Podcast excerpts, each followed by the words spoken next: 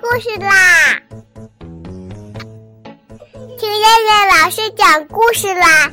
我爱听故事。嗨，小朋友们，晚上好！我是东方爱婴融成中心的燕燕老师，又到了听燕燕老师讲故事的时候啦。现在，请小朋友们自己在床上躺好，我们一起听故事。今天的故事名字叫做《兔子的尾巴》。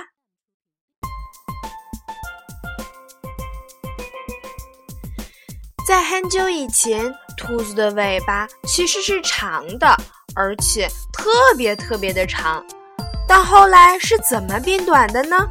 这里还有一个小故事呢。在很久很久以前，有两只兔子到小河边玩。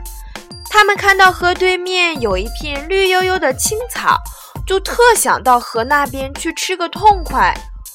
可是兔子是不会游泳的，这可怎么办呢？就在兔子犯愁的时候，一只老乌龟游到了水面上来。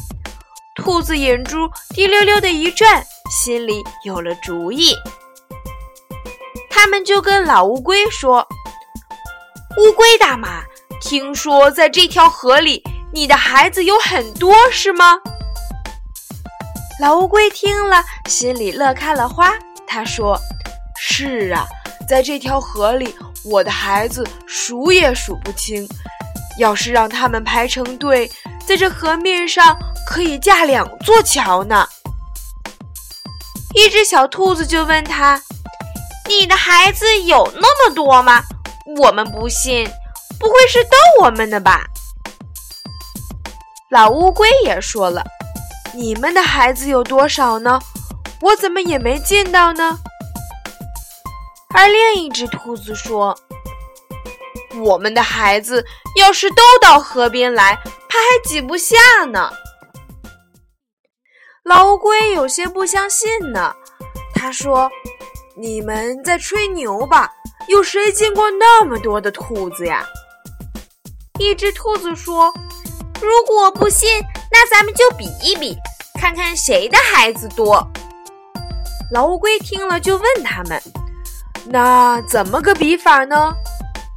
另一只兔子说道：“你先把孩子都叫过来，然后让他们浮在水面上，从河的这边一直到河的那一边，而且排成两行。”我们俩从这边数过去，数完之后，我们也把孩子叫过来，在河边上排队，让你来数。老乌龟答应了，他说：“好。”说着，老乌龟就钻水里了。他把孩子们都叫了过来，然后让他们浮在水面上，整整齐齐地排成了两行，从河的这一边。一直排到了河的那一边，真的很像在河面上架起两座桥。两只兔子一蹦一跳，就跳到靠岸边的小乌龟背上，再一跳，跳到第二只小乌龟背上。它就这么一边跳一边数：一、二、三、四、五、六、七、八。数着数着，就数到了河的对岸。两只兔子得意极了，它们一面往岸上跳，一面说：“哈哈，我们没有孩子呀！老乌龟上了我们的当喽！”可是它们高兴得太早了。它们往岸上跳的时候，那两条长长的尾巴还拖在河里呢。而岸边的两只乌龟发现上了当。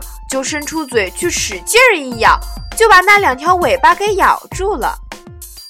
两只兔子害怕极了，它们慌了，自己就使劲儿一拉，结果就把尾巴给扯断了，只留下了短短的一截儿。后来，它们拥有了很多自己的孩子，可是兔子的子孙也和这两只兔子祖先一样。只有短短的一截尾巴啦！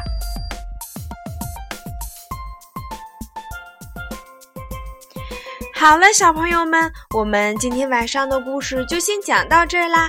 我们明天晚上再来一起听故事啦。现在闭上眼睛睡觉吧，小朋友们，晚安。